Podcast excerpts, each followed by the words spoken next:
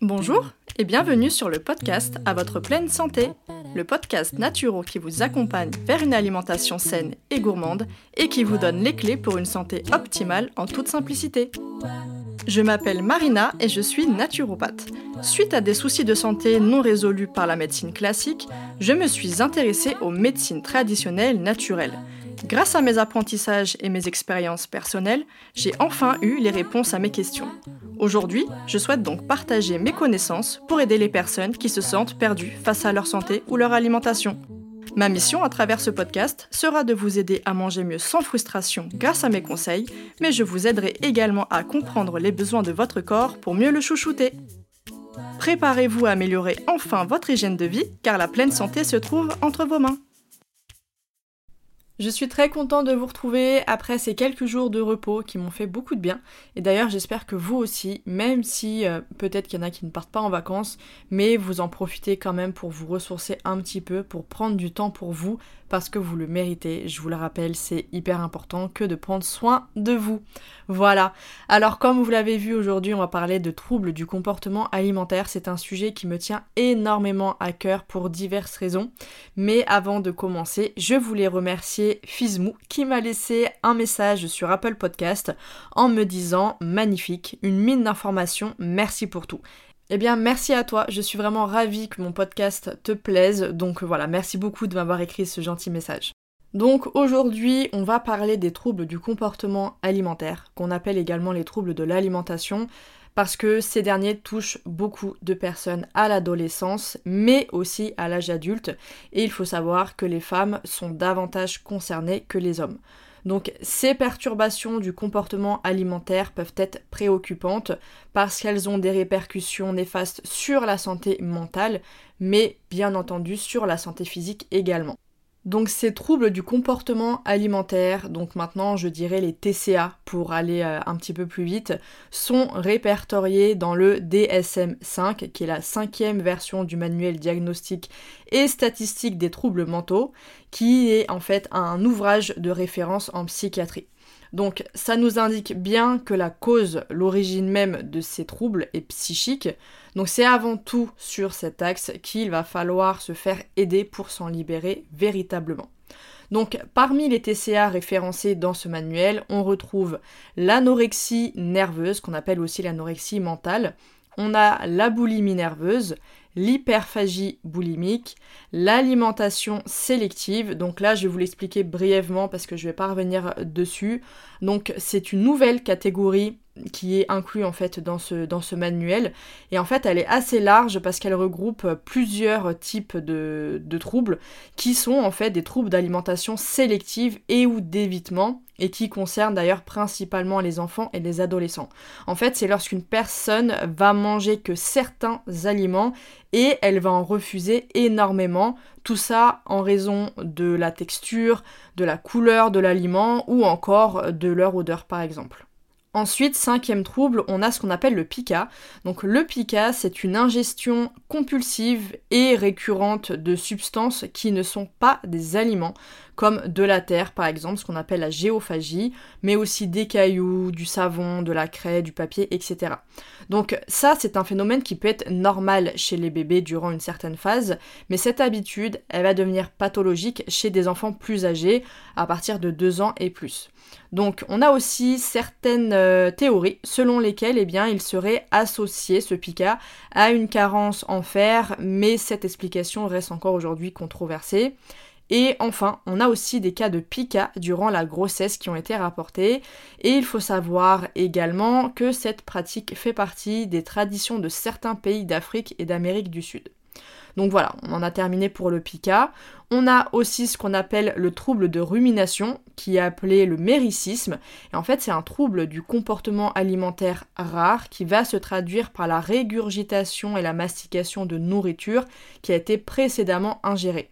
Donc là, on n'est pas face à des vomissements ni à des reflux, mais bien d'une régurgitation volontaire d'aliments qui ont été partiellement digérés. Donc en fait, la régurgitation va se faire sans effort, sans aucune crampe gastrique, contrairement au vomissement. Et enfin, dans la dernière catégorie, eh bien, ce sont les autres TCA qui sont spécifiés ou non. Donc ici, dans cet épisode, on va se concentrer sur l'anorexie, la boulimie et l'hyperphagie qui sont les plus répandues, en plus de l'orthorexie que je vais aborder après, parce qu'elle n'est pas encore classée dans le fameux euh, manuel de psychiatrie, mais je vous expliquerai le pourquoi du comment euh, tout à l'heure. Commençons donc avec l'anorexie. Donc l'anorexie a été le premier TCA à avoir été décrit et reconnu. On parle d'anorexie mentale ou d'anorexie nerveuse. C'est un trouble psychiatrique qui touche principalement les femmes, donc 90% du temps, et qui apparaît généralement pendant l'adolescence. Donc l'anorexie affecterait de 0,3% à 1% des jeunes femmes et on reconnaît l'anorexie avec trois caractéristiques. Tout d'abord, on constate une restriction alimentaire pouvant aller même jusqu'à un refus de s'alimenter, ce qui va mener à une perte de poids importante. Deuxièmement, on est face à une peur intense de prendre du poids et de devenir obèse malgré une insuffisance pondérale. Et troisièmement, on se retrouve avec une déformation de la perception du poids ou de son image corporelle, c'est ce qu'on appelle dysmorphophobie, et il y a un déni de la gravité de la maigreur actuelle. Donc dans certains cas, l'anorexie va être associée à des épisodes d'hyperphagie, c'est-à-dire une ingestion disproportionnée d'aliments que la personne va chercher à éliminer via des purges et notamment en vomissant ou en utilisant des laxatifs ou encore des diurétiques. Ensuite, nous avons donc la boulimie. Donc la boulimie nerveuse est un TCA caractérisé par une consommation excessive ou compulsive de nourriture qui est associée à des comportements de purge. Elle va toucher principalement les femmes, donc toujours environ 90% des cas, et on estime que 1% à 3% des femmes souffrent de boulimie au cours de leur vie, et d'ailleurs il peut s'agir d'épisodes isolés. À noter que la plupart du temps, eh les personnes boulimiques ont un poids qui va être normal et en plus elles vont se cacher durant leur crise et c'est ce qui va rendre le diagnostic difficile. Donc on distingue la boulimie grâce à cinq critères. Premièrement, il y a une survenue récurrente de crise de boulimie avec une ingurgitation de quantité importante de nourriture en moins de deux heures qui va être accompagnée d'un sentiment de perte de contrôle. Deuxièmement, il y a des un ou des comportements compensatoires inappropriés et récurrents qui sont là pour prévenir la prise de poids. Donc on va retrouver par exemple les vomissements, enfin le fait de se faire vomir volontairement, un emploi abusif de laxatifs, de diurétiques, de lavements ou d'autres médicaments, la pratique d'un jeûne excessif ou encore une pratique excessive d'exercice physique.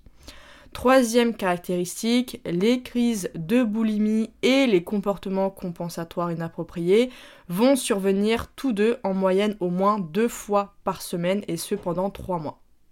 Quatrième caractéristique de la boulimie, c'est que l'estime de soi va être influencée de manière excessive par le poids et la forme corporelle. Et cinquième et dernière caractéristique, le trouble ne survient pas exclusivement pendant des épisodes d'anorexie mentale. Alors maintenant, on va passer à l'hyperphagie, qu'on appelle l'hyperphagie boulimique ou compulsionnelle, ou encore la frénésie alimentaire, et qui ressemble beaucoup à la boulimie, dans le sens où c'est une absorption en fait disproportionnée de nourriture, et qui a toujours ce sentiment de perte de contrôle, sauf que l'hyperphagie n'est pas accompagnée de comportements compensatoires comme la boulimie, comme je viens de vous l'expliquer. Donc cette hyperphagie, elle est associée à une obésité dans une grande majorité des cas. Et il faut savoir aussi que la sensation de satiété est altérée, voire même inexistante. Aujourd'hui, on estime que l'hyperphagie constitue le TCA le plus fréquent. Au cours de leur vie, on a 3,5% des femmes et 2% des hommes qui seraient concernés. Et dans la dernière version du fameux manuel DSM, l'hyperphagie boulimique est officiellement devenue un TCA à part entière. Donc voici les 5 critères diagnostiques de ce trouble. Premièrement, il y a une survenue récurrente de crise de boulimie, ce qu'on appelle en anglais le binge eating, qui répond aux deux caractéristiques suivantes. Premièrement, une absorption en une période de temps limitée, par exemple en moins de deux heures, d'une quantité de nourriture largement supérieure à ce que la plupart des personnes absorberaient en une période de temps similaire et dans les mêmes circonstances. Et ensuite, il y a toujours ce sentiment d'une perte de contrôle sur le comportement alimentaire pendant la crise de boulimie.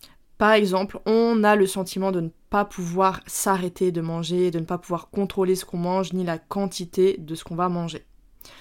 Le deuxième critère qui permet de diagnostiquer l'hyperphagie, c'est en fait le fait que les crises de boulimie sont associées à trois des caractéristiques suivantes ou plus. Le fait de manger beaucoup plus rapidement que la normale, le fait de manger jusqu'à éprouver une sensation pénible de distension abdominale, le fait de manger de grandes quantités de nourriture en l'absence d'une sensation physique de faim, le fait de manger seul parce qu'on est gêné de la quantité de nourriture que l'on va absorber, et enfin le fait de se sentir dégoûté de soi-même, déprimé ou même très coupable après avoir mangé. Ensuite, le troisième critère qui montre une hyperphagie, c'est le comportement boulimique qui va être une source réelle de souffrance bien marquée. Le quatrième critère, c'est que le comportement boulimique survient en moyenne au moins un jour par semaine pendant six mois. Et enfin, le dernier critère, c'est que ce comportement boulimique n'est pas associé au recours régulier à des comportements compensatoires inappropriés, comme les vomissements, les prises de purgatifs, de jeûne, d'exercice physique excessif, etc. et qui ne survient pas au cours d'une anorexie mentale ou d'une boulimie. Voilà comment on peut diagnostiquer une hyperphagie, sachant que la sévérité du trouble va être basée sur la fréquence des épisodes. On estime que c'est un trouble léger quand on est sur 1 à 3 épisodes par semaine. Quand c'est modéré, ça va être plutôt 4 à 7 épisodes par semaine. La sévérité va être assez marquée quand on est face à 8 à 13 épisodes par semaine. Et enfin, là, on sera face à un trouble extrêmement sévère quand on est à 14 épisodes ou plus par semaine. Et précision hyper importante, le fait de grignoter voilà, le fait de grignoter, le grignotage continu de petites quantités d'aliments toute la journée n'est absolument pas considéré comme de l'hyperphagie. Ça c'est hyper important parce que beaucoup associent l'hyperphagie au fait de grignoter toute la journée, mais ce n'est absolument pas la même chose et ça ne constitue pas donc euh, l'hyperphagie qui est un réel trouble du comportement alimentaire.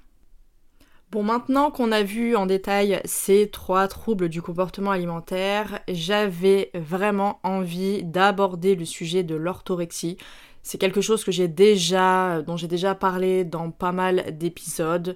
Vous savez que j'y étais confrontée, tout comme à la boulimie d'ailleurs, c'est pourquoi je vous l'ai dit, mais c'est un épisode qui me tient vraiment à cœur et j'avais envie de faire ma, bah, petite part pour sensibiliser quand même euh, au niveau des, des TCA.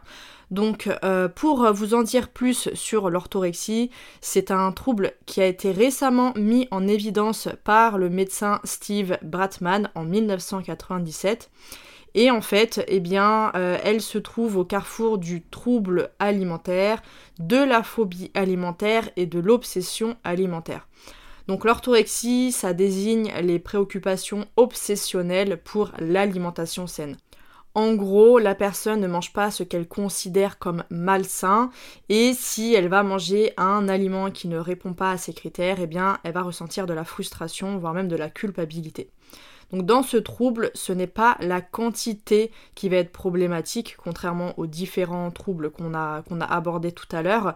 Mais là, ici, il va vraiment s'agir de la qualité de l'alimentation parce que on devient obnubilé, vraiment obsédé par le fait de manger uniquement des aliments sains et purs pour atteindre une santé parfaite, pour purifier son corps, bref, pour toujours une démarche en général de santé. Donc l'orthorexie n'a pas été reconnue comme un TCA à part entière par l'Association américaine psychiatrique lors de la dernière révision du DSM parce qu'à l'époque, eh bien, il y avait encore trop peu de recherches sur ce sujet.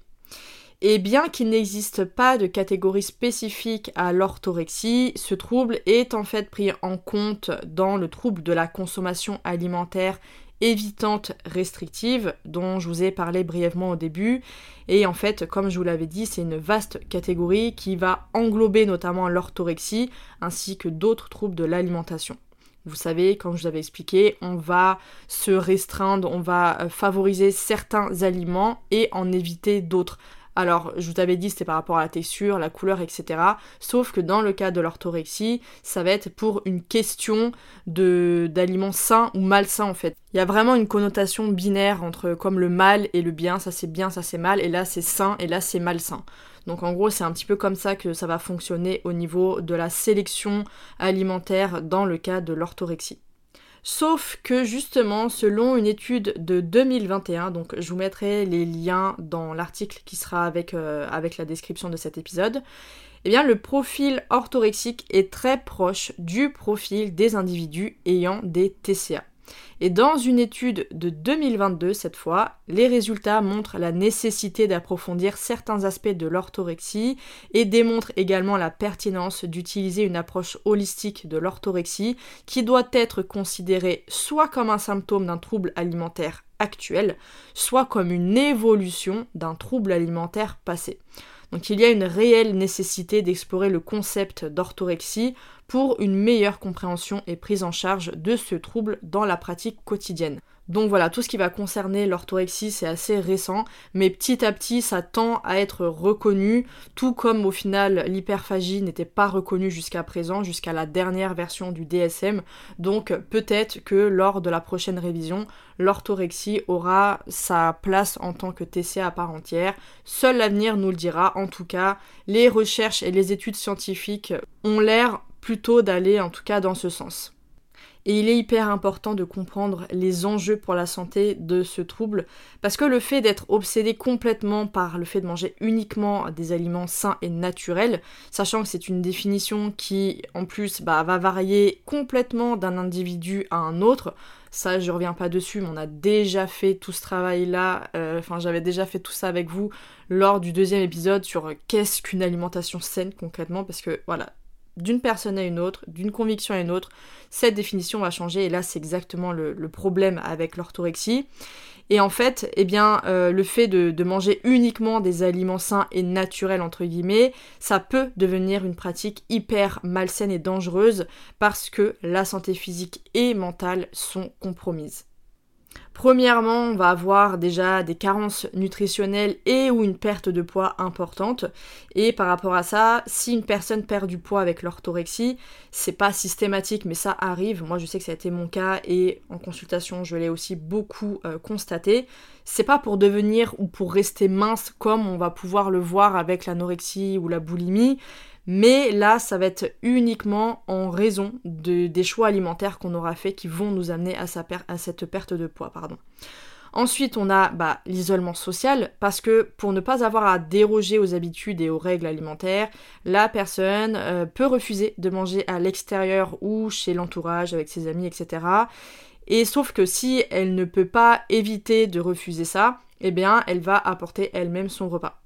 Et on a aussi une diminution de la qualité de vie parce que l'orthorexie est extrêmement chronophage et énergivore, parce que cette obsession implique d'avoir un contrôle omniprésent et excessif sur tous les aspects de son alimentation, allant des courses jusqu'à la préparation des repas. Donc je vous partage ici quelques pratiques mises en avant par le docteur Bratman qui peuvent alerter justement sur une orthorexie le fait de se préoccuper plus de 3 heures par jour pour son alimentation, le fait de percevoir une dégradation de sa qualité de vie depuis le début de la nouvelle alimentation, le fait de faire preuve d'une grande exigence envers soi-même, le fait de s'isoler et de se retirer de la vie sociale en conséquence du régime alimentaire, le fait de culpabiliser fortement en cas de non-respect des règles, ou encore le fait d'avoir un sentiment de contrôle apaisant lorsque ces règles alimentaires sont suivies. Donc oui, bien sûr qu'il faut manger sainement pour prendre soin de son corps. Et si j'ai fait euh, de l'alimentation une de mes spécialités, c'est pas un hasard, mais ça ne doit pas pour autant devenir une obsession. Parce que pour certains, acheter des légumes surgelés, même si c'est bio par exemple, et eh ben c'est pas sain parce que c'est dans un sachet plastique par exemple. Pour d'autres, il suffit qu'il y ait une trace infime de sucre, de gluten ou autre pour que ça devienne le mal absolu. D'autres vont être même angoissés à l'idée de faire un resto entre amis par peur de ne pas pouvoir contrôler la qualité de ce qu'il y a dans leur assiette, et donc ils vont préférer annuler et progressivement s'isoler. Et franchement, pour avoir subi ce trouble pendant plusieurs années, je peux vous assurer qu'il m'a causé encore plus de tort finalement que la boulimie, parce que j'étais exténuée, j'étais dénutrie, j'étais isolée, et en plus de ça, j'étais dépressive. Je vais pas vous le cacher, j'avais plus aucune joie de vivre à ce moment-là. Donc euh, voilà, c'est pour ça que j'insiste vraiment là-dessus. Et pour rappel, manger sainement, c'est avoir une alimentation qui réponde aux besoins physiologiques et psychiques sans avoir d'effet néfaste sur la santé, aussi bien physique que mentale. Et j'insiste toujours dessus. Parce que l'orthorexie étant quasiment toujours accompagnée d'un contrôle excessif, d'une grande rigidité envers soi-même ou envers les autres, d'une charge mentale permanente, d'anxiété au moindre petit écart, aussi minime soit-il, et eh bien forcément, elle est une source évidente de beaucoup de stress à répétition. Et aujourd'hui, vous le savez, je le répète très souvent, mais le stress chronique est très néfaste pour la santé. Donc, je ne le répéterai jamais assez, mais une bonne santé mentale est tout autant, voire encore plus importante que le fait d'avoir une alimentation parfaite, entre guillemets, et j'insiste vraiment là-dessus. La seule alimentation parfaite, c'est celle qui vous comble aussi bien physiquement que mentalement et socialement, sans aucun effet néfaste sur chacun de ces axes. Donc parmi les causes des TCA, on retrouve évidemment plusieurs facteurs psychologiques et émotionnels qui vont différer d'un TCA à l'autre. Voici par exemple le cas de l'anorexie et de la boulimie parce qu'ils sont quand même assez révélateurs. Donc l'anorexie est caractérisée par un rejet complet de la vie avec un désir important et inconscient d'échapper à la vie, de disparaître, de se cacher pour diverses raisons. Ça peut être aussi bien pour ne pas déranger que pour se protéger, etc. La boulimie, quant à elle, va être caractérisée par le fait de manger avec excès pour satisfaire un besoin non comblé ou pour retrouver une forme d'amour et d'affection qui nous manque. À savoir que la nourriture symbolise la vie, l'amour et les émotions. On essaye donc de combler par la nourriture un vide profond à l'intérieur de soi. Ensuite, parmi les causes des TCA, on remarque aussi des niveaux de sérotonine assez bas et totalement déréglés qui pourront être régulés via la naturopathie. Je pense notamment à la L-théanine, au safran, au griffonia 5-HTP et aux différentes techniques que je vous avais partagées dans un précédent épisode sur le soutien psychique grâce à la naturopathie. Enfin, l'environnement, la pression, les dictats de la société concernant l'apparence physique, le mode de vie, l'alimentation, etc. n'arrangent absolument en rien ces phénomènes qui se sont multipliés avec l'apparition d'Internet et des réseaux sociaux où l'on peut voir en permanence des corps idéalisés, souvent retouchés et totalement éloignés de notre morphologie de base. Mais aussi on est confronté à des régimes alimentaires parfaits, sans écart, avec un mode de vie hyper sain, des assiettes euh, toujours saines, au millimètre près, dans des contenus qui vont être créés notamment par certains hygiénistes, diététiciens, naturopathes et j'en passe, sans mettre tout le monde dans le même panier, mais c'est une réalité. Donc les TCA doivent être pris au sérieux et traités le plus rapidement possible parce qu'ils sont associés à une détresse psychologique importante. Et pourquoi est-ce aussi important de les prendre en charge? Eh bien parce que ces TCA ont des conséquences sur la santé. On peut avoir une perte de poids importante qui peut aller jusqu'à la cachexie. On peut avoir un dérèglement hormonal, un manque d'énergie, affaiblissement général de l'organisme, une fatigue persistante. On peut avoir des impacts sur le cœur et sur le rythme cardiaque. On va avoir également un fonctionnement cognitif au ralenti, notamment des problèmes de concentration. Il peut y avoir aussi de l'isolement, un repli sur soi allant parfois jusqu'à l'arrêt de l'école ou du travail. Il y a aussi un mal-être, une culpabilité importante, une image de soi qui va être dévalorisée, une estime personnelle qui va être impactée. On est face aussi à des troubles de l'anxiété, une humeur dépressive, des idées noires, de l'apathie, et dans les cas extrêmes malheureusement, des décès, des tentatives de suicide. Et en effet, les tentatives de suicide ne sont pas rares chez les personnes qui souffrent de TCA, et c'est d'ailleurs l'anorexie malheureusement qui a le plus fort taux de mortalité, et certaines études estiment que 10% des personnes atteintes d'anorexie décèdent dans les 10 ans suivant le diagnostic.